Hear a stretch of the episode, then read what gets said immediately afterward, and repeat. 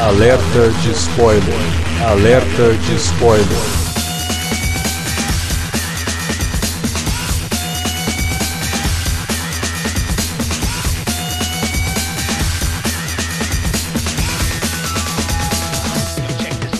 Olá, amigos!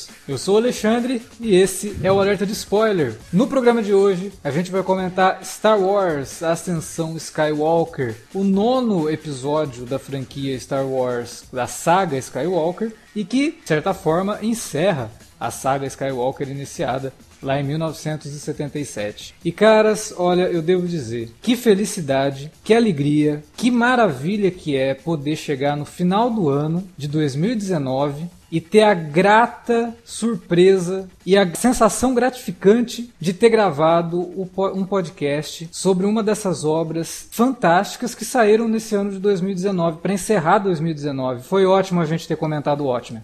Porque olha, Foi mesmo. se a gente encerrasse o ano sem comentar o ótimo e tivesse que chegar aqui esperando um baita de um filme de Star Wars, encerrar o ano falando sobre esse Star Wars episódio 9, eu acho que a gente já tá muito mais deprê do que a gente tá agora. Mas tudo bem, pra falar de Era, Star era, Wars. era melhor talvez gravar sobre, sobre Mandalorian, né, cara? Que, Pois é, pois enfim, é. A, a- altura que a gente tá gravando ainda não saiu o último episódio. Mas, bom, A, não se- ser que, sei lá, ressuscitem o Boba Fett, acho que não vai ser pior do que, do que a Ascensão Skywalker, né, cara? É. Enfim, vocês já ouviram o nome deles, mas vamos apresentar aqui para aqueles que nunca ouviram os nossos podcasts, não conhecem de, de quem são essas vozes. Davi Garcia está aqui para falar de Star Wars Pois é. A gente tá aí nessa jornada, né, cara? A gente gravou sobre, sobre as, as trilogias, a, a pre- prequel, a trilogia clássica. Então a gente tá, né, vamos, vamos encerrar essa jornada também, né? Pena que com um filme tão fraco quanto foi esse episódio 9. É, pois é. E também com a gente está aqui Felipe Pereira, que eu acho que de todos nós aqui, talvez seja o que esteja mais desapontado. Porque por mais que eu goste muito de Star Wars, Davi também adora Star Wars, mas eu acho que o Felipe, talvez dos três, seja o que mais consome Star Wars. Porque até o universo expandido ele adora, ele, ele lê os quadrinhos, ele lê os livros, ele joga videogame, ele consome tudo que é Star Wars. Não, né? eu, teria, eu teria uma tatuagem, talvez, da Millennium Falcon contra a Enterprise. Eu tô pensando seriamente em não ter. Olha, primeiro, se você nunca ouviu o Cine Alerta e tá ouvindo pela primeira vez, desculpa. Tá? Eu estou pedindo desculpa a vocês, porque não vai ser, não vai ser bonito. Não vai. Segundo, sinceramente eu tô tão decepcionado que eu nem lembro o que, eu, ia- que que eu ia falar. Enfim, gente, é, fechou uma trilogia com, com um filme tão ruim que talvez tenha denegrido até os últimos Jedi. Não, eu acho que não. achado Eu tão- acho que vai- tão- vai rolar um- Tão, tão legal. Não, acho que vai rolar uma, uma, uma parada meio inversa, cara. Eu acho que as pessoas vão começar a valorizar os últimos Eu Jedi pelo que ele foi, entendeu? Principalmente tendo em vista agora o que esse filme faz. Mas enf- enfim, vamos falar da Ascensão Skywalker logo depois da vinhetinha. Não sai daí.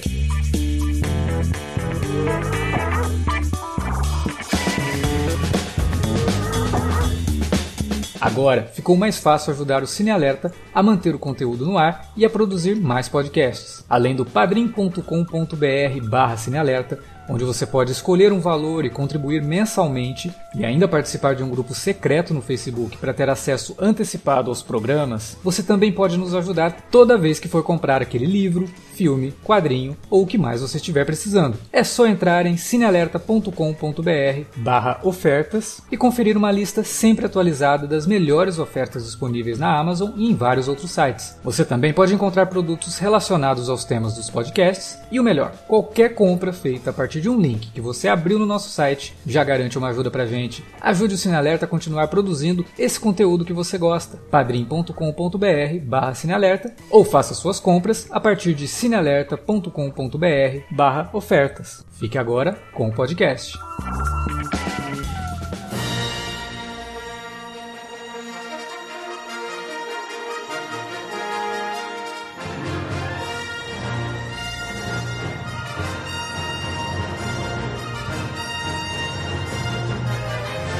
Caras, é, é- é muito complicado, né? A gente, na época que saiu ali O Despertar da Força, a gente comentou sobre o filme, fez algumas críticas muito pontuais na época. É, as, as certas escolhas do JJ em trazer muito do que foi a nova, Uma Nova Esperança, né? Ele tem a mesma estrutura de Uma Nova Esperança, tem momentos muito parecidos, mas a gente entendia na época que era algo talvez até um pouco necessário, até para atrair um novo público, talvez pessoas que nunca tivessem assistido Star Wars, que estivessem curiosas ali para assistir O Despertar da Força, elas são reintroduzidas nesse universo. Na época dos últimos Jedi, a gente adorou, né, os Jedi. últimos Jedi.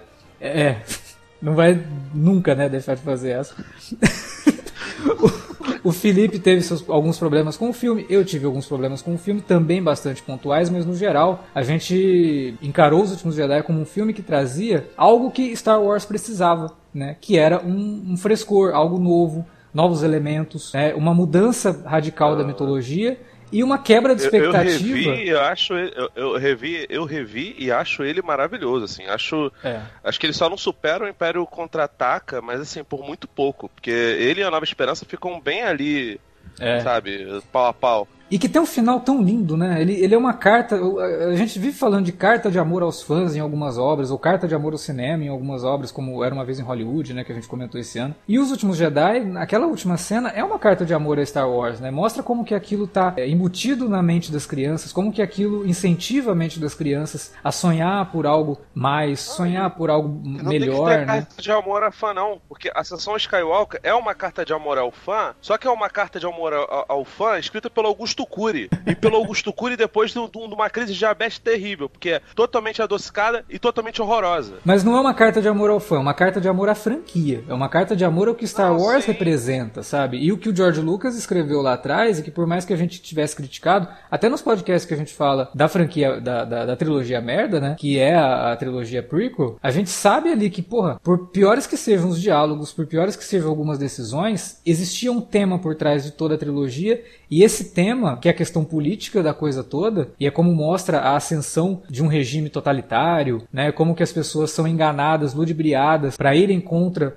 o sistema atual para que o totalitário surja e domine essas pessoas. A gente discutiu isso na época e falou, pô, isso daqui é algo, na verdade, que a franquia acerta, né? E a primeira trilogia também tinha um tema por trás ali, que era algo muito interessante sobre a luta contra esse sistema totalitário e também sobre toda a questão ali da, da, da própria redenção que o, que o Darth Vader tem no final do filme e tudo mais. Mas aí tudo bem, né? A gente já comentou sobre as franquias, sobre as trilogias anteriores. Desculpa, George Lucas. Eu não sabia que iriam fazer isso com você. Eu fiz totalmente as pazes com, com a vingança do César. Essa fantasma realmente não- aí Não, não dá. Realmente não, não deu. Mas eu fiz totalmente as pazes com isso. Porque, assim, apesar de ser arrogante a trilogia prequel e do, do George Lucas é, se apropriar de coisas do universo expandido, do universo Legends, do seu jeito ali, algumas vezes homenageando, principalmente o Timothy Zahn e tal, eu não imaginei que eh, eles conseguiriam fechar um filme de Star Wars tão sem alma quanto esse. Olha, Han Solo não é um filme bom, Uhum. Ameaça Fantasma não é um filme bom, mas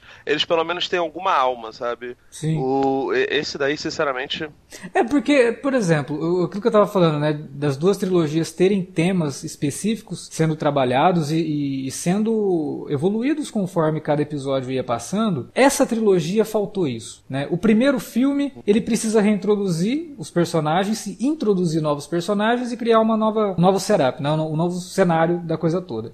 O segundo filme, percebendo que o primeiro não tinha muito tema para ser trabalhado, insere temas interessantes. A ideia da Rey não vir de nenhum lugar especial, né, e ser uma pessoa para acabar com aquela coisa do predestinado, que é um elemento narrativo usado à exaustão, não só no cinema, na literatura, nos quadrinhos, né, em games, em todo tipo de storytelling você tem histórias envolvendo o predestinado. Então, quando você quebra isso e coloca algo novo e fala, não, peraí, pô, que eu não tô falando de predestinado coisa nenhuma, tô falando de qualquer pessoa pode ascender a algo mais e lutar contra o que está errado, um sistema opressor e tudo mais. Então o filme começa a colocar ali uma temática interessante e ele, eu vi um resumo muito bom do que foi isso. O Ryan Johnson nos últimos Jedi, ele pegou e colocou, e olha só o que, que vai acontecer agora, hein? vocês não vão acreditar.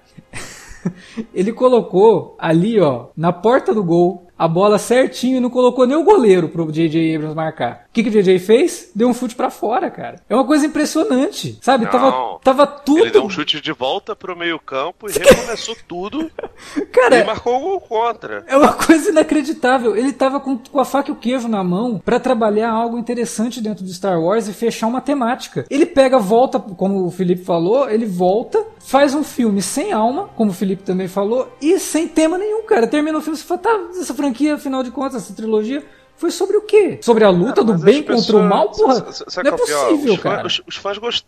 Os fãs gostaram, cara. Eles reintro... Começa zoado, porque, tipo assim, você vê lá, o, o Kyle, ele tem dúvida, né? Ele tá sendo seduzido desde lá do Despertar da Força. É um personagem bom. Até que do, do, do, dos, dos quatro principais, né? Que é o Finn, o Paul Dameron, a, a Ray, a Ray e, o e, o, Kyle, que é o Ben Solo. Ele é o menos cagado nesse filme, né? A trajetória dele ele é, é legal, acho legal o retorno dele à, à figura, acho, acho até legal a, o conceito de evolução de, de daquela ligação. N não é bem trabalhada a ligação deles, mas o fato de ele conseguir pegar objetos que estão perto da Ray e tal. Ah, não, isso, não, não, não. Ah, não, cara, não, não. Cara, isso, isso já tinha sido plantado, inclusive, nos últimos Jedi, que é aquele lance quando ela tá na. Acho que é tipo uma cachoeira, velho. E aí ele sente a água. Então, tipo assim, é um negócio que já tava plantado ali. Eu acho. É, teleportar o objeto dele... em si, cara, é uma coisa que não faz muito sentido. Assim, tudo bem, a gente não tá procurando sentido numa saga que é uma fantasia espacial, não é isso. Mas é que, pô, parece que, que são elementos de, colocados. De outras coisas como perto de outras coisas como, por exemplo, o fato da Ray conseguir fazer cura e não explicar em momento nenhum.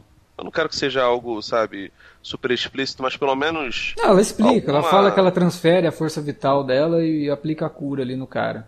É, mas é. Hum, né? É que é uma coisa que surge porque o roteiro é pede, tipo entendeu? É tipo, é tipo a explicação, entre muitas aspas, do, do retorno do, do, do, do Palpatine, sabe? É, é. é um negócio que. Ah, nossa, o Baby Yoda, ele faz isso, não sei o que. Pô, sim, cara. Só que você pega o Mandalorian, é uma série de, de episódios bem curtos, de 30 minutos, um pouquinho mais, a maioria deles. Pô, mas você sabe, você sabe que eu acho e, assim, bem desonesto é um personagem isso. misterioso. Acho bem desonesto esse negócio do Baby Yoda. Porque na verdade o Baby Yoda só fez isso no episódio que foi ao ar na semana de estreia desse filme. Então parece que é uma coisa que é colocada para que as pessoas parem, que não pensem muito nisso, entendeu? Porque, ah, não, essa semana eu já vi o Baby Yoda fazendo, então tá ok, eu vi a Ray fazendo isso aqui. Aí não faz sentido também você usar esse tipo de argumento para poder justificar o lance da Ray, porque, cara, assim, tudo bem. Ah, Mandalorian tem uma puta. Cara, as pessoas que vão pro cinema não necessariamente consomem absolutamente nada fora os nove filmes, né? E as duas. Os dois spin-off, que foi o Han Solo e o, o, Rogue One. É isso que eles consomem de, de Star Wars na maioria das vezes. Então, assim, ah, nossa, Mandalorian é legal, não sei o que, mas, cara, não é uma parada difundida como é um filme. Independente disso. Mas assim, eu, acho até que esse lance do, dele, dele transportar coisa, uma coisa leve perto do, do, do lance de cura da, da Ray. Agora, todos os outros personagens são extremamente zoados, cara. A Disney quer fazer a gente acreditar que a, as revistas e os livros que eles estão vendendo e que estão ganhando dinheiro, muito dinheiro, como nunca ganharam, como a Lucasfilm nunca ganhou, falando que tudo é canônico, não sei o que, tudo que está sendo lançado agora é canônico, foram simplesmente ignoradas. Porque, cara, a, a revista da Marvel Star Wars, a revista regular, que hoje deve ter mais 70 números, ou 60, sei lá, tiveram. A, a maior parte das histórias se passa entre o episódio 4 e o episódio 5. Entre Uma Nova Esperança, um ano depois de Uma Nova Esperança, encaminhando pro, pro, pro Império Contra-Ataca. E nessas histórias mostra o Luke encontrando a primeira vez com o Boba Fett, mostra o, o Vader descobrindo que, que, o, que foi o Luke que, que fez aquele lance da, da, da Estrela da Morte. Mostra a derrocada do Vader, a mesma coisa com as revistas do, do Darth Vader, né? Que já tiveram, inclusive, dois volumes, sabe? É, elas, elas se passam aquilo dali e tem algumas outras histórias, como, sei lá, Kenan, o, o último Padawan, que mostra as histórias do Caleb Dune ainda como Padawan, o personagem de, de Rebels, para quem não sabe, que se passam entre o episódio 3 e o episódio 4 depois, lançaram algumas minisséries e uma revista mensal do Paul Dameron. Nessa revista do Paul Dameron, você percebe que alguns detalhes da vida dele. E tem uma outra revista chamada Império Despedaçado que se passa exatamente depois do, do Retorno de Jedi. Sim, que foi lançada como prequel do... do... Do, Despertar da Força. Ela via como é, cami... é, Road jornada, to... Isso. Jornada... É, ao Despertar da Força. Jornada para o Despertar da Força. Como teve agora, jornada para os últimos Jedi tiveram jornada para o Ascensão Skywalker, assim, geralmente com histórias que não são, na verdade, jornada, né? Se passam muito tempo antes ou não revelam muita coisa. Tem coisas boas e tem coisas ruins no meio dessa leva toda de coisas. E no Império Despedaçado, que se passa exatamente depois que acontece a Batalha de Endor, no Retorno de Jedi, você conhece os pais do Paul Dameron. Uhum. E você descobre que ele foi criado perto de uma árvore que, que tem uma concentração forte da força, o que pode ou não explicar o fato de ele ser um exímio piloto, não sei o que. Cara, na revista do Paul Dameron, nessa Império Despedaçado, eu acho que a revista Podemos não tá até em andamento ainda, Alex. Não tem nenhuma menção a ele ser um contrabandista. Tipo assim, eles simplesmente plantam aquilo dali só para justificar aquele interesse romântico dele lá numa outra saída absolutamente covarde do, do, do, JJ, do Cristério, pra, tipo assim, desviar a atenção da galera. Falei, gente, olha só, não tem chip homossexual entre o Finn e, a, e o, e, e o, Paul. Paul. tá ligado? É. Cara, assim, isso não é uma coisa que a internet criou e não é uma coisa grandiosa, não. Você não precisa explicar. E você não precisa colocar personagens aleatórios, mais de um interesse romântico, inclusive, por cada personagem, pra, sabe? E, e, e assim, e momentos patéticos que, ah, nossa, Ray, preciso te contar uma coisa. O Finn fica falando, cara, e, e não revela o que, que, ele precisava contar. Então, é, não. Vai ter um é. episódio 10 pra contar isso? Então, Cara, isso aí é tão idiota, porque quem tá assistindo ao filme patético. desde o primeiro, imagina que ele vai falar que sente alguma coisa por ela, porque, né, ele tem uma ligação com ela, ele fica muito preocupado com ela, todos os filmes lá ele quer saber da Ray e tal. Aí o JJ falou essa semana aí, da, estreia, que ele ia falar para ela que ele era sensitivo da força. Cara, mas peraí, que raio de, de, de, de momento é esse, né? Eu tô, tô morrendo aqui, então preciso te falar que eu sou sensitivo. Que? não faz sentido, sabe? Tipo, umas coisinhas que são colocadas ali no filme, para como você falou, desviar a atenção para alguma coisa, depois ele vem, joga um pano muito quente por cima, assim, de que, ah, não, não era nada disso, gente, era isso aqui. Ah, tá. E qual era a relevância disso pra história? Nenhuma, né? Porque ele ser sensitivo da força, talvez fosse algo que o JJ colocou ali só para falar que, olha, gente, nós não vamos ignorar tudo que o Ryan Johnson fez no último Jedi, né? De, de, que o último Jedi termina de uma forma que diz que a força está em todo lugar e que pode se manifestar em qualquer pessoa. Você não precisa, não precisa ser algo que vem do teu sangue. Que é uma puta de uma mensagem que os últimos Jedi passam. Né? Algo muito mais interessante do que vir esse filme agora, resgatar o Imperador Palpatine, que é, assim, de uma falta de criatividade absurda, e aí o, o, o Palpatine surge é do claramente nada. Retcon. Claramente é. um retcon. É, é, é, isso. Não, tem, não tinha planejamento nenhum para isso, não tinha pista nenhuma que isso ia acontecer. E aí vem com toda a história de que o Palpatine, na verdade, estava por trás até do Snoke. Nossa, com, com, com ceninha de, de clonezinho a lá Alien a Ressurreição é. do Snoke. Essa ideia não é boa, não foi boa no Império do Mal. O Tom Waits é, não é um. Enfim, eu não gosto do, do, do, Não vou falar que ele é péssimo roteirista, porque eu não li tanta coisa dele. Ah, assim, tudo que eu li dele é terrível, cara. O Homem Animal do Tom White é péssimo. Então, assim, desculpa, tem uma saga que ele fez com o mesmo cara que desenhou o Império do Mal, que todo mundo elogia, uma saga espacial, até que foi o que fez com que ele fosse fazer Star Wars. E todo mundo diz que é boa. Até saiu no Brasil, chama Luz e Sombra. Mas, cara, ah, não sei, eu não gosto da escrita dele, acho que ele encontra saídas fáceis no, no, nos roteiros dele para quadrinhos. Eu não vou... E é bem complicado. Eu não vou julgar o roteiro dele no geral, porque eu realmente não li muita coisa, eu não me sinto à vontade para poder, poder falar. Eu posso falar de Império do Mal, Império do Mal 2 e acho que é o fim do Império. É, Império que, que, até hoje não. Acho que saiu no. no, no, no foi na planeta de Agostini, né? A trilogia. É. O, o Império do Mal 1 saiu, acho que pela Abril, não foi? Sim. Há muito tempo atrás. É. Infelizmente não numa galáxia longe, foi aqui mesmo no Brasil. E, cara, assim, lá era ruim. E isso me faz perguntar o advento do, do, do Palpatine, que não explica, o pessoal fica lá, ah não, pode ser clonagem, ah não, pode ser tem gente levantando a possibilidade até dele, dele talvez ser uma. Por ele reunir ali os Sith todos junto com ele. É, ser uma consciência compartilhada até com Darth Plagueis. Que vamos lembrar, tem um livro, falo muito bem, eu até hoje não consegui ler, do James Lucena, o mesmo cara que escreveu o Tarkin, que é, foi transformado em Legends um pouquinho depois que a, que a Disney comprou. Aí a Disney pediu pro James Lucena escrever um, um livro sobre o Tarkin, que até é legal, assim, é, é foda porque ele não é muito dinâmico. Ele é muito. muito detalhamento militar. Uhum. Então ele não é uma história muito dinâmica, sabe?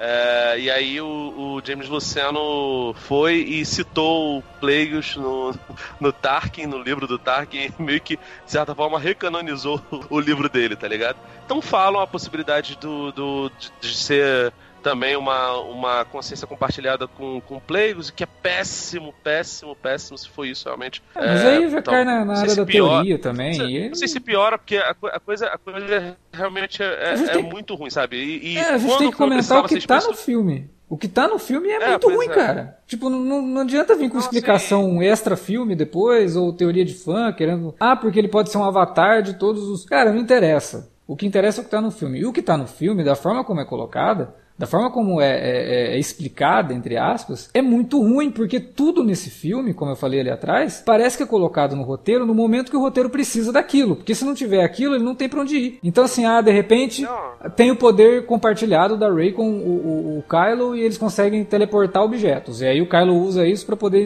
identificar onde tá a Rey. Porque o roteiro não conseguiu pensar numa justificativa para que ele conseguisse é, é, rastrear a Rey pelo espaço. Beleza, tem que tirar esse poder da força aqui, sei lá de onde, para poder fazer isso. Aí tem isso do imperador. Como é, que se explica? Não, tava, a gente já estava de certa forma no último Jedi, né, cara? Lance, tanto não. que ele identifica onde o, onde o Luke está. Mais ou menos. Na verdade, o que está nos últimos Jedi é uma manifestação de projeção, né? Aí quando ele faz a projeção, ok. O Luke chega lá, entrega os dadinhos para Leia e aqueles dadinhos desaparecem quando o Luke morre, porque era uma projeção. É, um holograma. Nesse caso, não. Nesse caso, ele transporta não só o objeto, como o material do objeto para descobrir onde a Ray estava. Então, assim, é, um, é, uma parada muito estranha, né? Mas tudo bem. Vamos encarar que, olha, é uma fantasia espacial, então não tem que ficar explicando muita coisa. Ok, entendo. O problema é como isso é colocado no roteiro. Porque isso é colocado sem nenhum tipo de preparação. Isso é colocado como uma muleta para explicar uma coisa que naquele momento o cara não foi criativo o suficiente para explicar de uma forma melhor problema, o problema, é, problema é o... é conveniência, Alex. Porque, Exato, cara, é conveniente. Pensa, por, que, por, que, que, o imperador, por que, que o imperador demorou tanto tempo para voltar? É uma pergunta que até hoje ninguém conseguiu me responder. Por que, que o Kyle, que o tempo todo fica falando, vou, vou te matar, vou te matar, vou te matar, não tenta nem pegar, dar uma sabrada na cara do, do, do filho da puta. Ele não tenta, não tenta fazer nada. E pra que, que ele apela pra uma, pra uma repetição se ele já tinha um caminho novo? Pois Ou, é. Aparentemente, assim, Existe uma geração de, de, de benfeitores no, no episódio 1, 2 e 3. Existe uma outra geração no episódio 4, 5 e 6. E no episódio é, 7, 8 e 9 também tem. O mal não consegue se renovar. O mal não tem essa coisa. Até coisas pequenas, assim, que, tipo, sei lá, o protocolo do C3PO. Ah, ele leu um negócio em CIF, mas ele não pode falar. Caramba, quem a partir do momento que o J.J. Abrams me coloca o nome do Imperador de Palpatine, eu vou entender que ele está considerando a trilogia prequel. Que até então, a gente tinha muita gente que falava, nossa, ele vai ignorar absolutamente tudo. O máximo que tem é, sei lá, mais canata falando do, do, do, do Sith e não sei o quê, porque Sith é um termo utilizado nos filmes 1, 2 e 3. Não tem na trilogia clássica esse termo. É. Assim como o Palpatine também é um termo de, de lá. A partir do momento que ele faz isso, você entende que todas as coisas da trilogia prequel estão lá. Então quem programou o C3PO foi o Anakin Skywalker. Caralho, o Anakin Skywalker colocou uma trava igual todos os outros androides da galáxia no, no C3PO para ele não poder traduzir Sith. Ou você tá querendo me dizer que o, alguém, o Antilles, quando pegou lá, entre o episódio 3 e o é. episódio 4, foi na banquinha do camelô, pegou o Windowsinho lá da galáxia, implantou nele, e aí realmente ele não pode falar assim. Cara, não faz sentido nenhum. E isso é, é só um essa trava, dos problemas. Essa trava do C3PO. De uma porrada de outros. Conveniências. É, assim, esse negócio aí do, do C3PO é um exemplo, né? Dos muitos que esse filme explora e utiliza para criar situações que soam como desenvolvimento de um personagem para reforçar um arco. E o C3PO até tem um certo arco nesse filme, né? Acho que ele, acho que além dele, só o, só o Ben mesmo, só o Kyle. Tem um arco realmente que se define dentro do filme. E com desfecho horroroso, o arco do Kyle. Ah, sim. É. Mas o, o, grande problema para mim desse filme, além dele ser insuportavelmente a serviço de responder todas as demandas dos fãzinhos, ditos fãs de Star Wars, que ficaram reclamando depois do episódio 8, né? Porque é um filme que tem uma checklist ali, né? Uhum. De coisas que eles tinham que fazer e mostrar na tela para agradar os ditos fãs de Star Wars aí. Então, é um filme condescendente, né? Totalmente. E outra coisa, cara, esse filme, infelizmente, a gente, a gente gravou sobre, todos, sobre cada um dos filmes da Marvel, né? Uhum. A Marvel é uma divisão dentro da Disney, assim como Star Wars é a gente reclama da Marvel porque, porra, um filme nunca tem a sensação de que ele se resolve por si, né? Ele tá sempre preparando o caminho pro próximo. Mas apesar dessa crítica, a gente sempre via ali um certo planejamento. Não, não existia uma Isso, na verdade, assim, é um. Isso, inclusive, é um indício de planejamento, né? Você já tá preparando o terreno sim, pro que sim, vai vir. Então, por pior que seja, mesmo, quando você analisa uma obra isolada, isso te indica que existe sim. uma mente por trás que tá pensando tudo no grande, no, no, no grande plano, né? Mesmo ali, naqueles filmes da Marvel, tem uma alguns dos filmes eles se permitiram fazer explorar temáticas diferentes, né? uhum. tons diferentes, né? Como Thor Ragnarok, por exemplo, né? É, principalmente as continuações, é um... né? Os primeiros filmes sempre seguem uma formulinha e aí as continuações acabam se desprendendo um pouco dessa fórmula para ser Exatamente. um outro filme, assim, diferente. Mas... Mas assim, eu, eu, eu, eu tô falando isso porque, ah, então você queria que Star Wars fosse igual a Marvel. Não, não queria, não espero que seja. É, mas eu, eu esperava de uma empresa desse tamanho que compra uma marca dessa que fizesse um mínimo de planejamento, né? Se você tá fazendo uma trilogia nova, se você tá fazendo filmes isolados, Rogue One, Solo, pô, não tem necessidade deles terem conexão mesmo e eles não precisam ter o mesmo. Eles não precisam se conectar. Uhum. Mas se você tá fazendo uma trilogia, o mínimo que tem que ter é estrutura dentro dessa trilogia. Você não pode fazer um filme, aí o que vem depois dele tá, tá, abordando outros temas, porque aquele primeiro filme foi covarde e quis só fazer um remake de a reintrodução da, desse, desse universo para os fãs que estavam lá já há 15 anos sem ver filme. E o segundo, se, ele se permite fazer coisas diferentes introduzir elementos e ideias novas para esse universo, para essa franquia. E aí vem um filme depois, ignora quase que totalmente o anterior e funciona quase como uma sequência do filme do, do, do episódio 7. É, ele cê... praticamente ele é uma sequência do episódio 7 só. Você quase pode pular, 8. né? O, o, a única coisa que você não. que é abordada no filme que acontece no 8 realmente é a questão do Luke ter morrido. Porque do resto, você pode pular o oitavo. né? E é ridículo você pular é, o oitavo, né? Vou te falar que de, de, de repente dava pra pular até o 7. Podia ser só a sequência do Retorno de Jedi. Porque, assim, teve gente até que falou: Nossa, parece um remake do Retorno de Jedi. Cara, eu acho que ele é um remake das piores coisas do Retorno de Jedi e das piores coisas do, do episódio 3, mas. Um negócio que me deixa muito chateado, cara, com essa coisa toda. Porque eu acho que o pior aspecto do filme realmente é o retorno do Palpatine como ele volta. Não tem explicação de porra nenhuma, ele simplesmente tá ali vivo, né? Vivendo como um zumbi ali preso naquela, com auxílio de aparelhos ali. E você, com, com esse retorno, que não vem com contexto nenhum, ele simplesmente está ali e ele simplesmente diz que ele era o cara que estava o tempo todo manipulando as coisas ali. Ele tirou aquela nova frota ali de Star Destroyers ali do, do rabo, né? Caralho, Deve ter cara, sido é da Força Sif ali. Ele, ele usou aqueles Sifs fantasmas ali para construir aquilo tudo. Ah, beleza, não vamos discutir essa lógica também, porque senão a gente, né? É, mas você. O, o pior pecado disso daí para mim é que com o retorno do Palpatine, ele meio que enfraquece. Aliás, meio não, ele enfraquece muito toda a jornada do próprio Anakin Skywalker, que era o escolhido. Pois é. Ele enfraquece, cara, o sacrifício. Ele não, ele, ele, não, ele não, equilibrou a força, ele não, não destruiu o Jedi e o é, Sith. E, porque e no, retorno, assim, no, no, no, no, episódio 3 ele destruiu o Jedi, e no episódio 6 ele destruiu. E, e, e quebra com a regra de dois também. Tem isso também. Ah, não, pois é. E, não, e assim, uma coisa até que eu vi algumas pessoas comentando: ah, tá, mas vocês achavam que depois que o Palpatine morresse ia ter paz eterna na galáxia? Não, porque se ela, se a Star Wars ela é o, ela faz um espelho, né, sobre regimes totalitários e sobre como as coisas vão se construindo para que essas forças tomem pontes de liderança, né, e, e mudem os rumos de, de, de, vidas de milhões de pessoas, beleza. É, era, era, era, era certo que alguma nova força ia aparecer, mas não a mesma, cara. É. Porra, a mesma, você não tem criatividade para inventar um outro personagem. Tá, o J.J. Abrams ficou puto porque ele queria que o Snoke tivesse um outro papel e aí o, o Ryan Johnson matou ele lá. Pô, foda-se, então inventa outro personagem. Por que, que tem que ser o Palpatine e por que, que tem que ser o Palpatine sem explicação nenhuma? Ele é tão covarde que ele poderia usar o próprio Kylo Ren.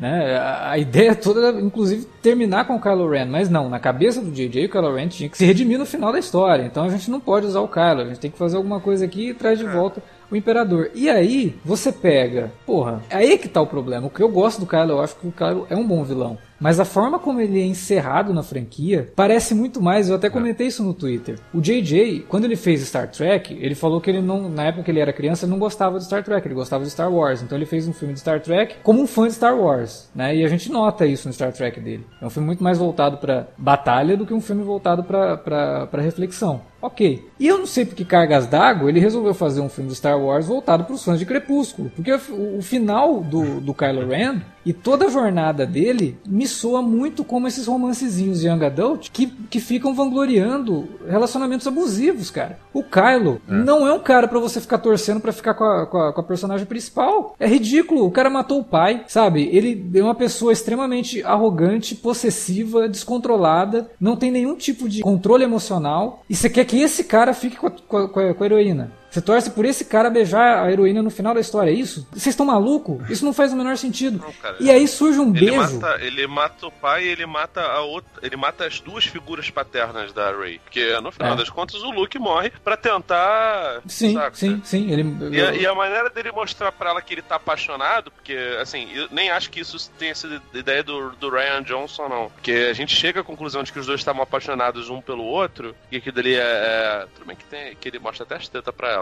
Ele mostra. A gente chega a essa conclusão no, no Ascensão Skywalker, mas a maneira dele chegar na mina é, pô, vou destruir todo mundo que você gosta É. aqui nesse planeta cheio de. Cheio de sal, e- sabe? É- Cara, e assim, uma coisa. E é triste realmente, né? Porque ele, o personagem tinha um pano de fundo tão interessante, né? Do, de ter o conflito todo. E a gente sente isso desde o episódio 7. Mesmo no momento em que ele tá ali prestes a matar o, o Han Solo, a gente consegue sentir o conflito do personagem. Ele, ele, ele não tem certeza se aquilo ali é o caminho que ele tem que seguir, né? Então, e ele toma a decisão e ainda assim sente o peso daquilo. Ele fala, eu tô destroçado, né? Uhum. Mas ele achava que era aquele era o caminho para ele poder trilhar lá os passos do, do avô, que ele nem conhecia também. Então não fazia nem sentido ele ficar ouvindo a voz do Darth Vader ali. Ele nem, nem conhecia a porra da- da- do avô. Ele Enfim. tinha que ouvir a É, voz e e- falar de quem é essa voz né, que eu tô ouvindo aqui. Pois é, essa voz, uma voz bonita, né? Uma voz de locutor de rádio. Ele, vê, ele, ouviu, ele ouviu em gravação, tá ligado? Pois é. Ah, é, falar em gravação também. Vai se ferrar com aquela abertura, o crash de abertura ali, o opening crawl, né? É. Uma voz vem- é, é ouvida Os pelo universo, falam. pela galáxia. Porra, cara, e não mostram isso no filme. Isso é ótimo. É, porque já começa do nada, tá realmente. lá. É, É, não, já começa. é, todas as soluções desse filme foram tiradas do. do. CU.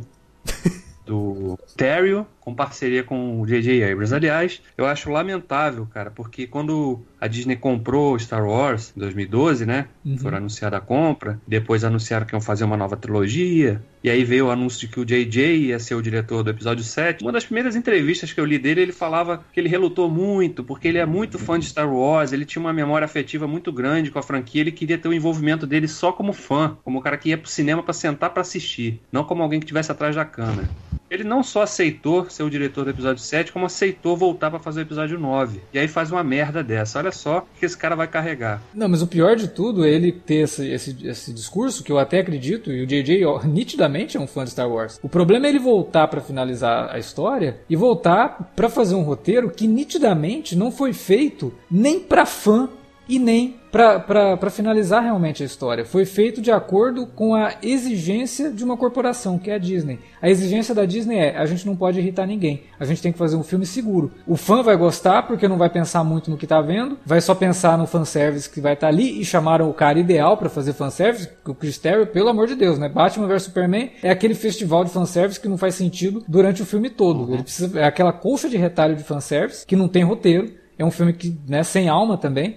Então chama o Chris Terrio, que entende de fanservice, e chama o JJ, que é um cara que, por mais que a gente goste de alguns trabalhos dele, e até encare alguns trabalhos dele como, de certa forma, revolucionários, pelo menos trabalhos que tiveram o envolvimento dele, como Lost, por exemplo, que tem uma importância gigantesca na TV mundial. Tem, né? Mas não, mas não é mérito isso do JJ. Até isso é mítico, né? É. Isso, até isso é médico. É porque ele só se envolveu com a criação, com a ideia da série. Mas Pois é. depois ele É, não tem envolvimento nenhum. Então ele é um crédito que ele leva também sem merecer muito. Pois é, mas o grande problema do JJ sempre foi ser um cara que carrega demais as referências dele, e ao contrário de um Tarantino, por exemplo, que pega as referências e torna essas referências algo dele, o JJ faz questão de fazer as referências pra falar: olha, eu tô fazendo um filme do Spielberg aqui, como ele fez com o Super 8, sabe? É, ou como ele pega nesse, nesse Ascensão Skywalker e faz lá uma, a cena da morte do Palpatine, é um remake da cena final do, do, do Caçadores da Arca Perdida. Ele, ele não consegue ter ideia própria, ele não consegue colocar nenhum tipo de carinho, amor e alma nas coisas Não que ele tem. faz. E aí, cara, ele pega e faz um, pega um roteiro ruim desse. Uma corporação que tá ali falando, ó, a gente tem que fazer um filme, como eu falei, pra jogar no seguro. Porque o Último Jedi lá, um monte de fã não gostou, veio reclamar na internet. Só que apesar de tudo, eu não sei se vocês conhecem, porque todo mundo fala do Rotten Tomatoes e tal, tem o Cinema Score. O Cinema Score, ele, ele faz a contagem de avaliação do filme de acordo com o desempenho dele na bilheteria e de comentários. E por mais que a pessoa fale assim, ah, mas os fãs estão gostando, Os Últimos Jedi tá com com A no Cinema Score, enquanto o Ascensão Skywalker tá com B. Então os fãs gostaram, vírgula. A, a, os É. próprios números têm mostrado que não é bem assim, não. Sabe, eu sei que teve muito Não, fã que filme- gostou do filme, mas tem muita gente que tá É. repensando o filme e vendo que, pô, peraí, não é porque o filme traz de volta Não, cara, personagem A, personagem B, ou coloca uma ceninha pra resgatar um, um- um momento da trilogia clássica, que eu vou gostar disso. Eu não posso simplesmente ignorar o fato de que esse filme praticamente não tem roteiro. Não dá pra ignorar isso. Ah, porque eu me senti uma criança vendo esse filme de novo. Cara, ok. Você resgatou lá um sentimento de quando você viu Star Wars por causa de uma ceninha envolvendo o Luke Skywalker. Que bonito pra você. Mas se essa cena só funciona isolada, se essa cena não consegue Ah, se ligar com o resto do filme, tem algum problema aí, cara. Sabe, a gente não pode avaliar Pelo o amor filme. de Deus. por conta de um a, a pessoa momento. que vem com esse papo, irmão, pelo amor, que apareceu o Ed, não, sei- não faz nem sentido ele ter aparecido nesse Ah, filme e não ter a aparecido nos últimos Jedi. A aparição do Ed, cara, é, o Felipe e eu a gente tava comentando no em off, né? Que o negócio não faz o menor sentido. Você quer me dizer então que o Ed, herói da resistência na, na trilogia original, ele ficou 30 anos isolado igual o Luke, e no momento. em- Conveniente. Conveniente, total. E no momento em que a Leia pede socorro, ele simplesmente ignora, mas ele não ignora o chamado do Lando, que é um personagem com quem ele nem interagiu na franquia original. Nunca contracenou. Nunca contracenou. É no- E, e outra e outra coisa, o Ed, pra quem não sabe, ele é tio do Obi-Wan. Ele é tio do Ian McGregor. E também não. Não, acho que eu, eu- eu me misturei um pouco.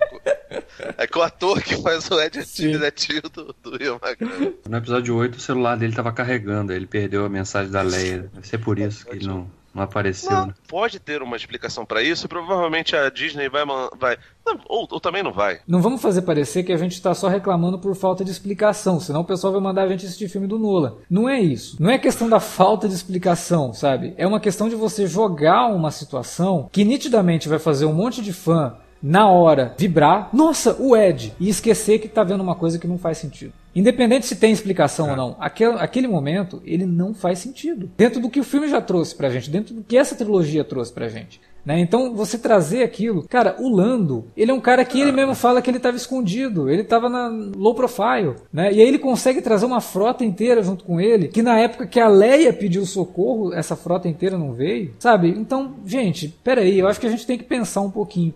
Tem que parar um pouco e falar, não, mas o que, que esse filme está dizendo então com isso? Porque as pessoas porque ignoraram a conveniência em cima Leia. de conveniência, cara. É, mais, é. é co- mais conveniência é covardia, né? É um roteiro covarde do início ao fim, porque ele sempre tá buscando soluções fáceis. Sim. É, é o tempo todo soluções fáceis. A questão dos personagens que morrem e voltam nesse filme, né? É um recurso absolutamente batido e que eles não se eximem de usar uma, duas vezes. Eles usam, sei lá, cinco, seis vezes.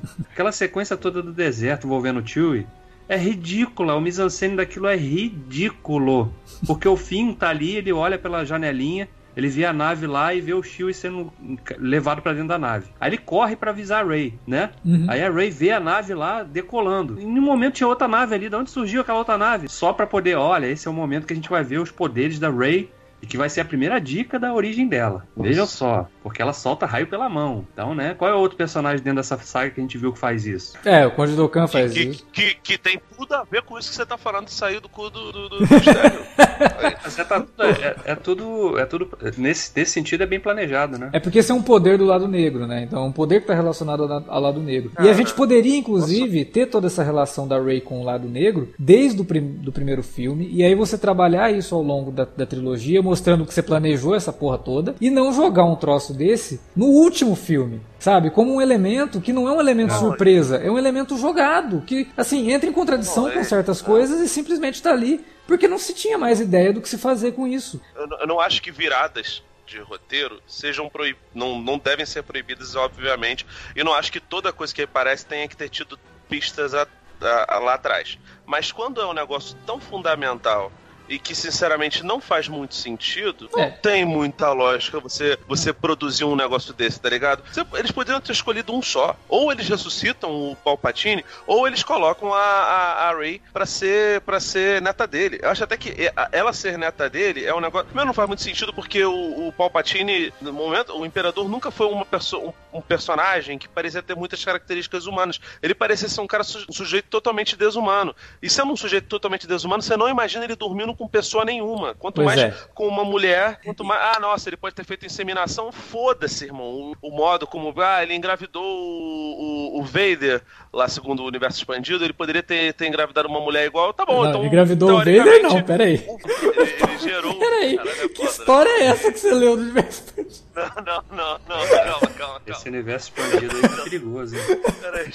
Ele não engravidou o Vader, ele engravidou Steve Skywalker, tal qual o Deus Pai, na, na mitologia cristã, engravidou Maria, sabe? O pe- o pessoal poderia falar isso. Ah, ele teve um filho baseado nisso daí. É, cara, não, porque, tipo assim, então nessa lógica, então o Vader é filho do, do, do, do, do Palpatine. Não, não é, sabe? É, não, é. não faz muito sentido. Aí, tipo assim, tem um, tem um filho lá e, cara, é. Nossa, é um argumento tão bosta. Não, seus pais realmente não eram ninguém. Mas eles eram ninguém porque eles, eles escolheram. Cara, não adianta. Você pode negar que você é filho do rei. Você vai ser sempre alguém. Você vai ser o cara que, que negou aquilo dali. Você vai ser um. Você não vai ser um ninguém na galáxia. Isso não, não existe. E, cara, tudo o resto também não, é, não não faz sentido, cara. Não faz sentido. Ah, a, a Leia pra- fala pra, pra Ray, não importa o seu passado. O que importa é o seu futuro. É o que você vai construir dali pra frente. Aquela cena da caverna, que é muito parecida com a cena do, do Retorno de Jedi, onde o Luke luta contra o Vader e ele corta a cabeça, vê a cara do próprio Luke. A cena espelho da Rey, nesse sentido aí, ela vê vários reflexos dela mesma. Ela não vê um- uma. Não tem uma risada do Palpatine por trás.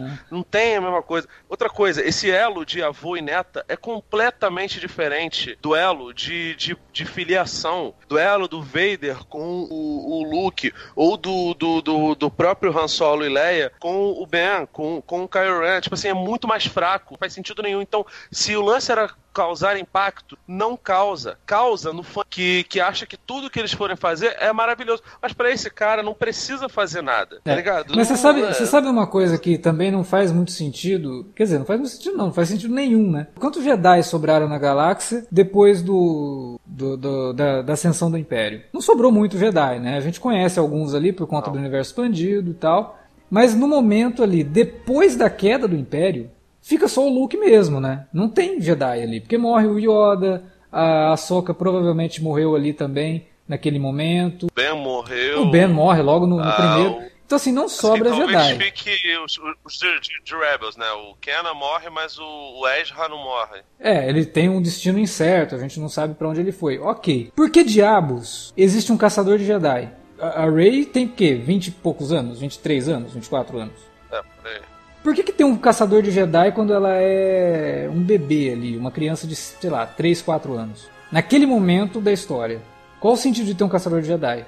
Quase não, não tem Jedi na galáxia, só tem o Luke. E tem um caçador de Jedi, eles falam no filme, que aquele cara o daquela melhor, melhor emprego do- do- da, da primeira ordem, né? É, porque não tinha nada pra Ele fazer. recebe salário por um trabalho que não tem pra fazer, então. Pois é, Ou tinha um... pior, né, Davi? Porque, cara, é, tipo assim, você não vai, você não vai conseguir atingir é, o seu objetivo. E você pode crer que eles vão falar que isso aí era uma evolução do conceito dos inquisidores lá do, do, do Rebels. Não, mas no, no Rebels é, faz é sentido. Uma, uma desculpa das mais esfarrapadas. Mas no Rebels É, faz assim sentido ter os Inquisidores, porque era um momento que ainda tinham sobrado alguns Jedi, da- depois da Ordem 66. Aí você consegue compreender. Agora, você tem um caçador de Jedi numa época que não existe mais nenhum, só tem o Luke. Por que diabos o filme tem que dar essa, essa informação de que aquele cara era um caçador de Jedi? Ele não podia ser simplesmente um caçador de recompensas, que foi... Não, eles citam que ele foi um caçador de Jedi. Pra quê? E aí o resto do filme não aborda mais isso, porque o, o filho do Palpatine também não deveria ter, é, ser sensitivo à força? Ele também não deveria ser um usuário da força e talvez aquele cara precisasse ser um caçador de Jedi para ir atrás do filho do Palpatine? Não é o que é mostrado no filme. Então são informações que são colocadas ali que não tem pé nem cabeça. É só encheção de linguiça. É um filme longo, né, cara? Tem duas horas e meia, praticamente. E não acontece muita coisa. É uma cena de ação atrás da outra, um monte de... É, são colagens, né? Tem colagens de, de várias sequências de ação. Pois é, uma Guffin atrás do outro. jogadas. Né? Tem ali a- a- E- os holocrons e, nem- nem ali. o plano. E, nem o. Que, que não chamam de holocron também. Sabe, custava chamar de holocron? Ah, não. Ah, nossa, é um e totem, não sei o quê. O próprio McGuffin que eles usam numa determinada altura do filme, que é o lance da adaga lá, não faz sentido nenhum aquilo, cara. Porque aquela adaga lá, você só consegue usar ela se você tiver numa posição específica. E tem que contar que o mar ali também não remexeu muito, né? A estrutura da, É. dos destroços. da Só ficou da 30 Morte, né? anos a Estrela da Morte ali e ela ficou exatamente no mesmo lugar. Quer quer dizer, um mar que, por mais que ele seja bastante revolto, né? Como a gente vê ali, ele não mexe em nada da estrutura da Estrela da Morte para aquilo ficar ali. Assim, a gente, Fora a gente que- percebe que, que tudo em volta do Império é um negócio sagrado. Então, assim, o, to- o Imperador Tocou virou um negócio, não sagrado, mas assim, sei lá, sacrílego, não sei. Tem, tem, tem uma parada espiritual ali. Porque o, o planeta lá, o Er- Ergol, Ergol, não sei lá, não sei lá É- como é que é que jamais. É, foda-se, essa bosta. Esse conceito é um conceito que não era bom nem no universo antigo, expandido e, e retornaram, assim como, como o retorno do, do, do- do Imperador. Esse planeta tem capacidade de construir uma porrada de destroyer com, com poder completamente Deus Ex Machina de destruir os Não. planetas igual a Estrela da Morte. Não, Cara, é que é um isso- conceito que já foi repetido na trilogia clássica e que foi repetido com Starkiller. E agora colocam em todos os, os negócios. Cara, se aquilo dali. Se, se, se o, se o, o Palpatine tinha capacidade pra fazer aquilo, ele não precisava nem ter feito o episódio 6, cara. Ele ia pra essa merda desse planeta e vinha com um negócio que varreria todo É, mundo, irmão. É mais uma parada que contradiz o que a própria saga já, já mostrou, porque eles falam que é difícil de fazer o poder de destruição daquilo que existe do, do Kyber Crystal lá, né? Uhum. Que aquilo tinha sido quase exaurido, né? Com a construção lá do. Tanto que eles conseguiram aquilo no, no planeta, Não, né? E aí, de repente, planeta- você esse- consegue miniaturizar essa tecnologia pra colocar em cada Star Destroyer daquele que surge lá da neve, ficava enterrado lá. 30 E- anos e enterrado. Aquela cena dele desenterrando os, Star Destroyers, sabe? Tipo, fala pro Kyle lá, leve os Destroyers, aí de repente sai da, da, da neve ou da água, sei lá de onde que sai aquilo e começa a, a flutuar. Falei, gente, mas que coisa brega. É brega! É muito brega, cara. É E muito! de novo, e além, além de ser um repeteco no, no sentido de que a ameaça militar está ali representada por esses Star Destroyers que têm capacidade de destruir planetas, ao mesmo tempo é um plano imbecil como era a Estrela da Morte. Porque ele, ele, ele é construído em cima de uma falha, porque ele só, ele só ele tem uma, uma comunicação só. Então, se você destrói a fonte de comunicação, você inabilita todos eles. Essa Ah, ideia, mas essa ideia saiu do Independence Day, né? Que os alienígenas que usavam 3, o Windows 3.1 como servidor. É. Cara, só pode. eu- eu- fi- o final do Vingadores me irritou profundamente quando, quando o Loki é derrotado e todos os robozinhos caem junto com ele, né? Os Chitauri são, são como se fossem robozinhos. E o, o- isso já tinha acontecido de certa forma lá no, no, no Retorno de Jedi. Só que assim, você entende. Caramba, né? Coitado do George Lucas. A gente realmente foi, foi muito severo com ele. Porque o George Lucas ele conseguiu, pelo menos no Retorno de Jedi, não foi perfeito, tem muitos problemas, é, fazer com que todo aquele esquema de uma, uma luta em várias frentes, que ele já tinha feito na Nova Esperança, é, fizesse sentido. Então quando o Imperador cai, cai todas as outras coisas num efeito dominó. Mas não é tipo, frota caiu por conta do, do Imperador. Aqui não, aqui é destruiu lá a fonte do, do, do negócio lá do, do- menino lá do novo Tarkin, acabou o problema. Todo mundo vai, vai, vai, vai, vai, vai ficar de boa, sacou? Assim como não faz sentido nenhum a trama, e eu sei que vai ter gente falando que, ah, nossa, você lembra que o, o Imperador ficou falando pro Luke matar ele? E depois ele falou pra Rey, pra ele, ela matar ele, pra fazer aquela, aquela, aquela versão do Quero Ser John Malkovich do mal. Então, é porque o, o Palpatine desde sempre sabia driblar a morte. Lembra que ele falou lá no episódio 3 que o Darth Plagueis não conseguiu? Então, no episódio 3 ele fala que o Darth Plagueis morreu. Ele não conseguiu. O Darth Plagueis não conseguiu driblar a morte. Mas tudo bem.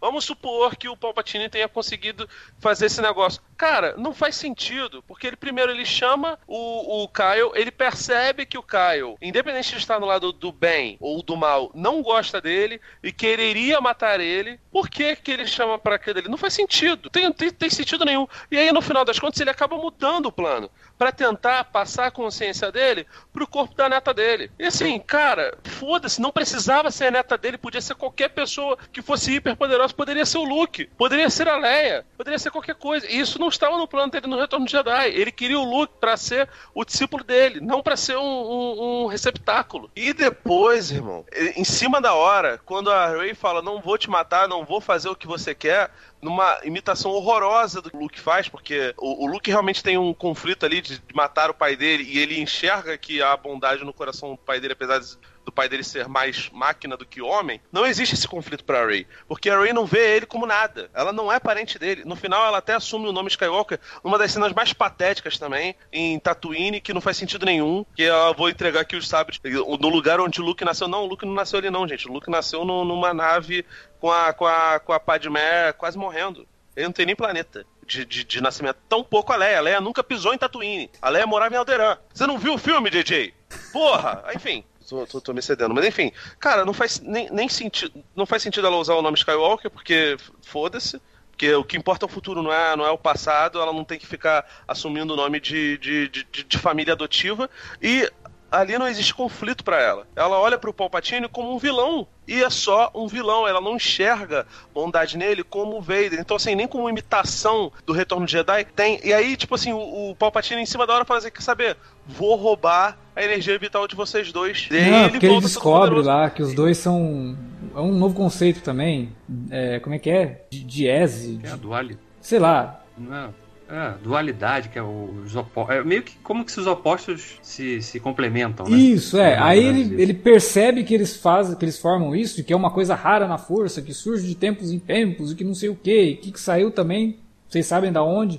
E o quer usar aquilo para restaurar, né? Se, se, se, restaurar e retomar o poder. Caramba, não é possível que tudo isso seja resolvido desse jeito. E aí o pior, né? O Felipe estava falando da questão que a Leia fala pra, Ray que ela tem que deixar o passado para trás, olhar para frente. Uma coisa que a Leia fala para Rey também é que ela não pode negar quem ela é. Existe um conceito narrativo chamado bookend, né, que é baseado naqueles aqueles negócios que você coloca para segurar livros numa prateleira, né? Que você tem de um lado formando um desenho que termina do outro lado completando esse desenho e no meio ficam os livros ali. Né? Então, tipo, você começa de um jeito e termina de uma forma que se complementa com o jeito que você começou. Não é possível que um filme que começa com a Leia falando isso pra Ray termine com a Ray dizendo que o nome dela é Skywalker. E, e numa cena que é só para fazer uma referência à cena do Luke. E que é uma cena, inclusive, que o próprio Yoda fala pro Luke lá no, no nos últimos Jedi. Você tá sempre olhando, é, pensando no, no, que tá lá na frente, né?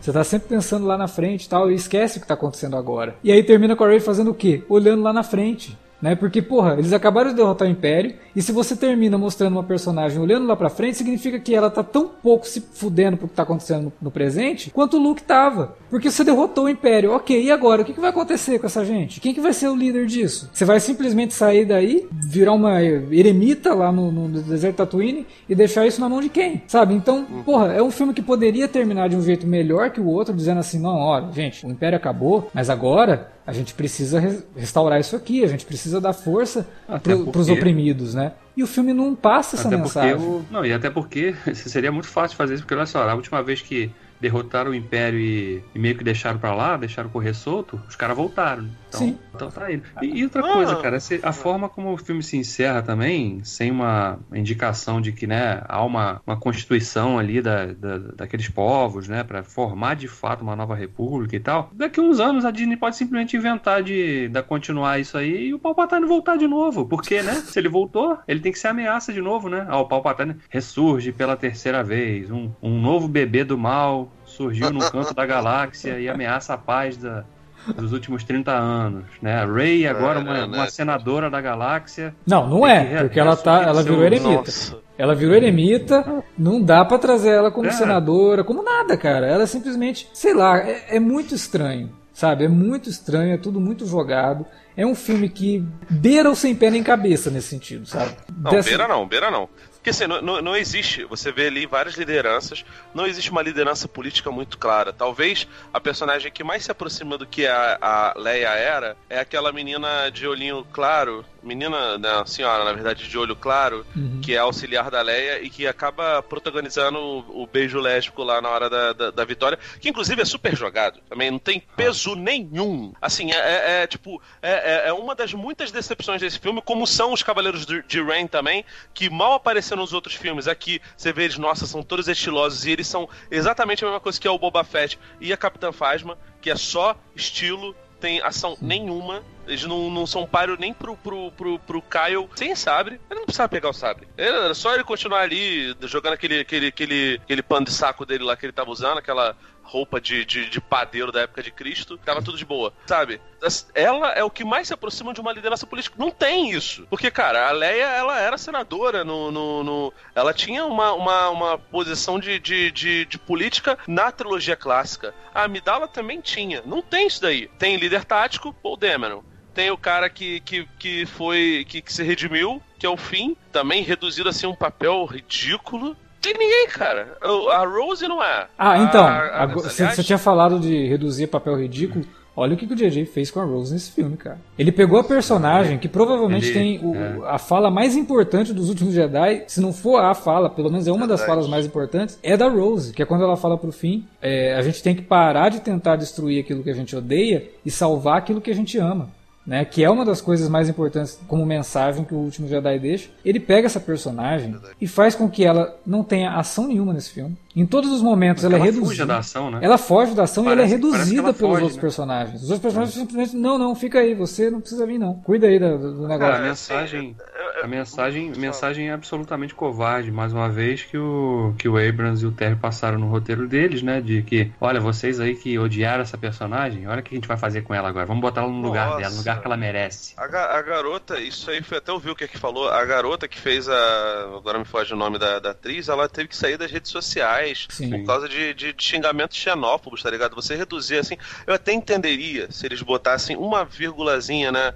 De novo, a gente não quer que o filme seja super explícito, mas ele podia explicar pelo menos algumas poucas coisas como essa. Eu entenderia perfeitamente, nossa, ela ficou traumatizada pelo que aconteceu. E, pô, é melhor ela não se envolver mais. Isso acontece, gente. Mas dá um acontece Então, mas dá uma outra de... função para ela, né? Pois é. Porque cara, ela fica totalmente jogada.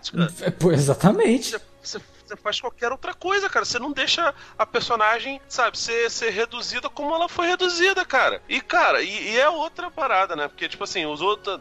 Sinceramente, eu, eu fico muito. Eu fico. Eu, eu, não fico nem puto mais, eu fico triste mesmo, cara. Porque é, é, é, muito bizarro, cara. Como, como a coisa é tão mal conduzida e como tem gente que tem coragem de defender uma, uma, uma barbaridade dessa. É, é, é eu nunca imaginei que eu fosse usar isso para um esse adjetivo que eu vou usar agora para um filme de Star Wars. Por mais que eu não goste da franquia da, da, trilogia merda, sabe? Eu tenho meus problemas assim, são muitos problemas. Quem ouviu o podcast na época sabe disso. Mas esse filme é patético, cara. Esse filme ele é patético pela covardia, ele é patético pela falta de criatividade, ele é patético pela condução. Porque nem conduzir bem esse filme o JJ fez. Parece que ele dirigiu esse troço no piloto automático. Tem umas cenas bonitas aqui e ali, mas é só, sabe? A direção de fotografia é boa, então acaba fazendo com que algumas cenas se, se, se destaquem. Mas é só isso. É, não, assim, a gente falar isoladamente da, da parte, né, as sequências de ação, elas são legais, né, elas são empolgantes, são visualmente bonitas de ver, mas a liga entre elas, o, a algumas. história, a trama. Então... Também, algumas também, não são todas, não, David. Não, não são, é assim, não são todas. O JJ, mas... o JJ ele fez um negócio muito bom no episódio 7 que ele esqueceu de fazer aqui, que era utilizar muito recurso de, de, de efeito especial prático, sabe? De, de não apelar pra CGI. Nesse aqui, cara, é, é CGI, é boneco. Ah, Nossa, a, a a cena da, da, da, da justificativa para ter um sabre da Leia, não sei o que, que inclusive tá no planeta sagrado do Jedi, onde, que o Luke deixou lá. Cara, o Luke, ele não sabia nem onde tava o sabre dele, tava com a mais canata, tá ligado? E aí, nossa, tem um sabre amarelo aqui muito top, meu, que é igual lá dos Guardiões, dos Templos, do, Aliás... do, do Rebels, inclusive o, o, o to, todo o cenário do Sith é muito parecido com o que acontece no, no Rebel. Bullshit!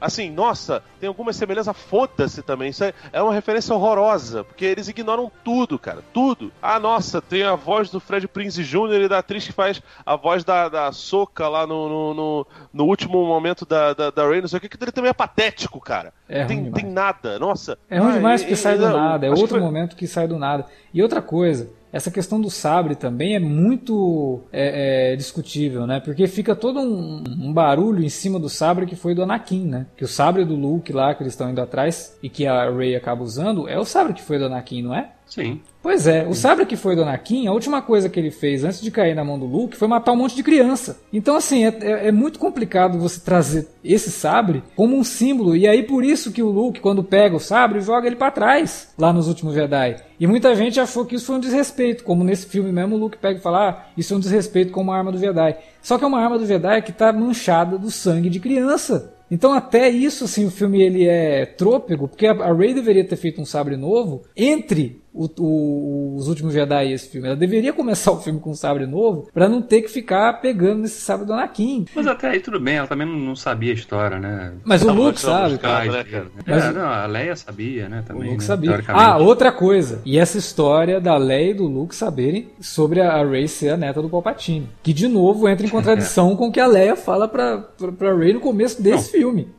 entra em contradição com, que é, com a primeira, uma das primeiras cenas dela no episódio 8. Quando ela vai atrás do Luke, o Luke pergunta: Quem é você? Ué, mas peraí, você não sabe? Ele não sabia que ela era neta lá do. É complicado, cara. Assim também como é. E, e esse filme tem tanto furo de lógica, né? Ela, como é que ela sai lá de Artu? Lá do planeta lá. Sim, no X-Wing, pô, ela vai no X-Wing do Luke. Então, a gente viu no episódio 8 que o, o troço tava lá afundado e não só isso, né? A porta da cabana dele era, era o coisa do cockpit. Pô, então, além de, além de restaurar uma de restaurar vida, os Jedi também têm poder de restaurar coisas. Né? É. Enfim, tá bom, não vou ficar questionando é, isso aí não, também que isso é besteira. É, né? Assim como também perguntar como é que fosse o único problema do saiu filme, lá tava ótimo. destroço, né? Porque a Ray pegou a nave dele. Sim. Ele saiu a nado lá daquela porra e saiu voando depois pra lá. Porque naquele planeta ali não tinha nada. Enfim, mas isso né, são só. Vamos ficar caçando também pelo em. Porque, como vocês já, já bem citaram, a gente tá falando de um filme que fala sobre uma fantasia espacial. Mas beleza. É, mas é porque tem muito, né? Esse filme parece que ele é um conglomerado de. De. de... Não, de, de, de, de coisas que, tem que, que são ilógicas, né? Elas simplesmente acontecem.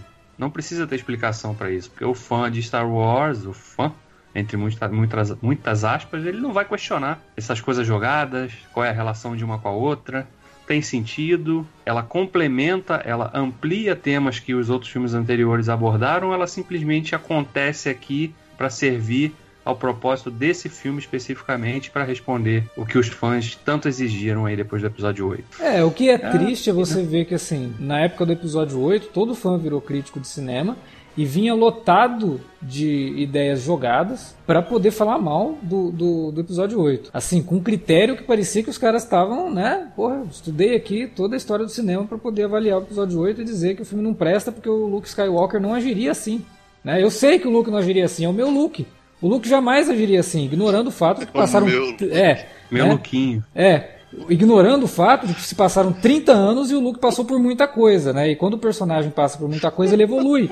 Ele não age como ele agiria quando ele tinha 20 e poucos anos. Mas é, ignorar isso é fácil para poder criticar o último Jedi. Agora, para poder elogiar esse, parece que esses critérios todos precisam ser ignorados, né? Então, de repente, é. todo aquele estudo né, que o pessoal aí fez para poder criticar os últimos Jedi foi por água abaixo e deixou de se tornar critério. O único critério agora para elogiar a ascensão Skywalker é que, poxa, mas o filme termina com a Rey lá olhando para os dois sóis do Luke. Ah, tá.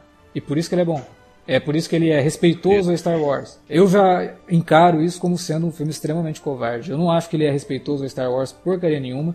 Eu só eu acho que ele pode ser respeitoso sim a ideia que muita gente tinha de que Star Wars deveria permanecer algo imutável, né? De que todos os personagens deveriam se comportar da mesma forma, independente da idade que eles têm, né? E que todo o problema da galáxia deveria ser sempre resolvido da mesma forma, independente do que é mostrado no primeiro filme dessa nova trilogia, de que aquela forma que resolveram não adiantou nada. Justamente porque cada um foi é. para um lado, ninguém cuidou de nada e que agora chega aqui me parece soar da mesma forma. Ninguém aprendeu nada, a trilogia não me disse nada e o filme termina de uma forma que tanto fez como tanto faz, né? É um fanservice. Até a última e... cena do filme é um fanservice, cara. E é triste porque na... a gente comentou isso em off também. Na mesma semana em que o filme é lançado, e a gente viu o penúltimo episódio da primeira temporada de Mandalorian, que infelizmente não tá oficialmente no Brasil ainda, né? Mas foda-se Dona Disney, que não quis botar aqui, então a gente vê de outras formas. É, um episódio de 30 minutos, 30 e poucos minutos, tem muito mais alma do que um filme de 2 horas e 20. Tem um é personagem. É responsabilidade. Tem um personagem nesse episódio de Mandalorian que morre, e a gente sente muito mais a morte dele do que a gente sente Porra, qualquer muito morte que mais. acontece na, na, na Ascensão Skywalker. A única morte que a gente sente, de certa forma, é a da Leia. Né? Porque era um momento ali que envolve a morte da atriz, né? E foi bonito e tal. É um momento Sim. bacana. É, mas aí é, é É. Pela, é pela, pela Carrie Fisher. A gente sente pela Carrie Fisher. É. Não, e, Não é e é construído, personagem. porque, tipo assim, tudo bem que os caras também tinham uma, uma. Pra mim, deviam colocar uma atriz no lugar. Porque todas as cenas que ela tá são péssimas, porque você vê claramente que. Ela tá é uma dizendo uma coisa. Não, ela não, ela tava dizendo aquilo porque eram cenas excluídas. Então, assim, eles tiveram que escrever o roteiro pra fazer com que as pessoas reagissem a coisas Nossa. que ela tava dizendo e transformar coisas que ela tava dizendo em reação ao que os outros personagens estavam dizendo. E não casa, cara. Tipo, o personagem fala uma coisa, ela fala outra. É muito zoado aquilo. Não, então, parece é tipo o Kung Pao, tá ligado? Lembra do Kung Pao? sim, Pô, cara, parece Telaclass do, do Hermes e Renato, sabe? Só que É muito Telaclass é uma parada humorística, cara. é, é Isso daí estranho. não é, sabe? Fica, fica ruim e eu tô com o Davi, cara. Tipo assim, a gente sente pela Carrie Sim, Fisher. exatamente. E o filme é muito calcado nas cenas com a Leia na primeira, me- da- no primeiro terço dele. Eu até entendo você fazer isso pra pelo menos não mostrar que a personagem vai ser descartada. Então você mostra ela ali, faz alguma coisa. Mas não, né? Ela é envolvida na trama, tem muita coisa com ela ali. E chega um momento que começa a ficar muito esquisito, sabe? o Fica- efeito tá fica- ruim. Fica, fica inconveniente, Alex. Fica horrível. Fica, É. assim, fica, fica feio, fica até meio desrespeitoso. E assim, tem várias coisas ali que não fazem sentido. Porque, por exemplo, a- o corpo dela só some, ela vira fantasma quando o Ben morre. Então você imagina que tem uma ligação ali, mas que, cara, aquilo ali nunca foi, foi tratado, sabe? É, De novo, eu não acho que o filme tem que ser refém do universo expandido. Até porque é isso, gente. É, por mais que seja canônico, a gente sabe que a Disney não é burra o suficiente pra chegar e colocar coisas é, muito importantes pra trama de nada num quadrinho em que algumas pessoas vão ler. Porque eles sabem que quem vai ler o- os quadrinhos da Marvel é uma parcela ínfima perto da quantidade enorme de gente que vai no cinema ver desse filme. Né? O objetivo dos caras era inclusive fazer bilhão e eu nem sei se vai fazer e nem merece também, né? Vamos combinar. Não é capaz Eu, de fazer. nem ainda. sei se É capaz de fazer por conta da, da- da- do valor dos ingressos. Isso também não indica nada. Né? O- Não, e não é mérito, não é mérito, né, cara? A gente vamos combinar também, não é é, mérito, da pelo franquia só. Deus, é qualquer- mérito do nome Star Wars, que estreou um filme novo, todo mundo quer ver. Isso daí é inegável. Sim, mas assim, até pela, pela onda do Vingadores, cara, porque, cara, o Capitão Marvel deu bilhão, sabe? O Coringa, que é um filme barato, deu bilhão, né? Não tem nada a ver com Vingadores aí no caso, né? Só pra ficar claro, para as pessoas não acharem que eu tô bêbado. Hoje não, eu queria estar, né? Mas não estou. Eu tô, tô- tô falando dessa, essa merda desse filme. Lo- Longe de casa também deu bilhão. Então, assim, não é uma, uma marca tão. Leão, Significativa. Hoje em dia não aquele- é mais tão significativa da bilhão por conta da, Não, do valor dá dos mais- ingressos. Ainda mais pela Disney, né, cara? Sendo uma coisa da, da, da- da Disney é outro. É um outro jogo, sabe? Agora, cara, é péssimo, né, cara? É assim, é, é muito covarde, tudo é muito covarde. É. Ele, ele conseguiu. Conseguiu, conseguiu um, um feito que eu imaginei que era inédito, cara. Me fez fe- fazer as pazes, né? Pessoalmente, me fez fazer as pazes com o George Lucas e ele consegue, sabe? Você você sente voltar a tomar banho, cara, porque você se sente sujo depois de ver esse filme. A última coisa que eu queria dizer é só que eu espero que os caras botem a mão na consciência aí, a Kathleen Kennedy, né? É a presidente da Lucasfilm lá. Uhum. Porra, né? Dê o negócio na mão, cara. Não desistam do Ryan Johnson. Deixem o filho da mãe fazer uma trilogia com histórias, sabe? Que fujam desse lugar comum aí. É, que, que diretoras como a Deborah Chow aí, que foi a responsável pelo episódio 7 do Mandalorian e vai ser a, a responsável pela série do Obi-Wan, deem- deixem esse pessoal contar as histórias que eles querem contar, porque a gente já viu que eles têm talento pra fazer isso. Parem de repetir as mesmas histórias. Pois é. Parem. Deixa o Palpatine na, na, aqui no quinto dos infernos do Império lá. Quero ver esse maldito nunca mais aí, pô. E, e é assim, cara, você pega, se a inspiração pro Império é o nazismo, cara, existem outras lideranças pós-Hitler que não são Hitler e que são tão nefastas quanto, cara. O Ele Está de Volta é muito legal o filme e o livro.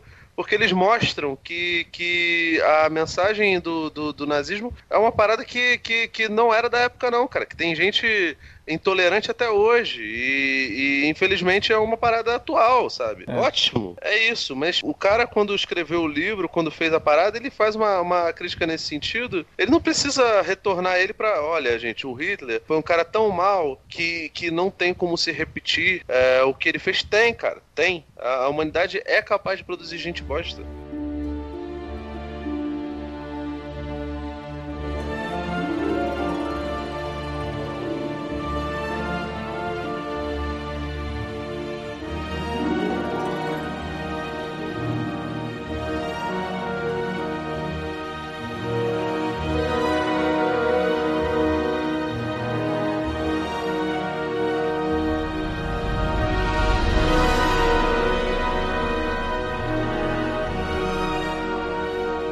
Bom, era isso que a gente tinha para falar sobre Star Wars Ascensão Skywalker e infelizmente a gente está encerrando o ano com esse programa. Mas como eu falei lá no começo, ainda bem que a gente pôde comentar coisas boas como a, como a temporada de Watchmen, né, que a gente discutiu aqui durante nove semanas e foi realmente uma experiência muito gratificante. Mas Star Wars realmente foi uma experiência muito esquisita. Talvez só se repita se a gente resolver gravar um podcast sobre Cats. Mas eu acho que a gente não vai fazer isso porque agora é hora da gente entrar naquele nosso pequeno recesso de fim de ano. Afinal de contas, a gente sempre trabalha muito aqui gravando podcasts. Praticamente toda semana a gente grava podcast. Então a gente precisa de dar uma pausa, né? Se acalmar um pouquinho, né, Felipe? Precisa dar uma, uma relaxada. Uhum. E principalmente depois de ver um filme ruim como o Star Wars Episódio 9, a gente precisa dar uma relaxada e, e, e, conferir aí outras coisas, né? Consumir outras coisas e voltar com todo o gás para 2020 para a gente fazer mais podcasts com novos temas e tudo mais. A gente deve voltar na metade de janeiro, se tudo der certo, um, um, programa aí bem bacana, principalmente um alerta vermelho, né? Vamos ver o que, que vai rolar no começo do ano para a gente discutir e a gente deixa agora com vocês, né? O que, que vocês acharam de Star Wars Ascensão Skywalker? Comenta aí na área de comentários ou manda um e-mail pra gente para alertavermelho@cinealerta.com.br ou também você pode falar com a gente nas redes sociais, facebook.com.br cinealerta ou arroba cinealerta no Twitter. E também a gente aproveita aqui esse último podcast para desejar a todos vocês ouvintes um feliz 2020. Né? Tomara que 2020 seja um ano melhor do que 2019, se bem que para cinema 2019 foi um ano muito interessante, teve muita coisa boa e, que eu acho que talvez 2020 não tenha tanto, mas o mundo não é só cinema, o mundo é outras coisas. E para algumas coisas 2019 foi muito ruim. Então tomara que 2020 traga novas esperanças para que a gente possa, de certa forma, viver melhor aí nos próximos anos e que vocês possam passar esse final de ano junto com os familiares, né? Possam se reunir. É, e, gente, não briga no, nas festas de final de ano. Evitem deixa dividir. As brigar, deixa as pessoas brigar. Evitem dividir a mesa com aquelas pessoas que você sabe que estão erradas e que são responsáveis por certas coisas que estão acontecendo por aí. Mas enfim, não vamos também terminar de forma ruim. Então, um feliz Natal e principalmente um feliz ano novo para todos vocês e obrigado, como sempre, né, pela audiência e por vocês terem ajudado o Cine Alerta a chegar a mais um final de ano fazendo podcasts e a começar mais um ano também fazendo podcasts. É isso. Valeu. Até o ano que vem. Tomara que vocês tenham bons filmes e boas séries até o nosso retorno. Valeu!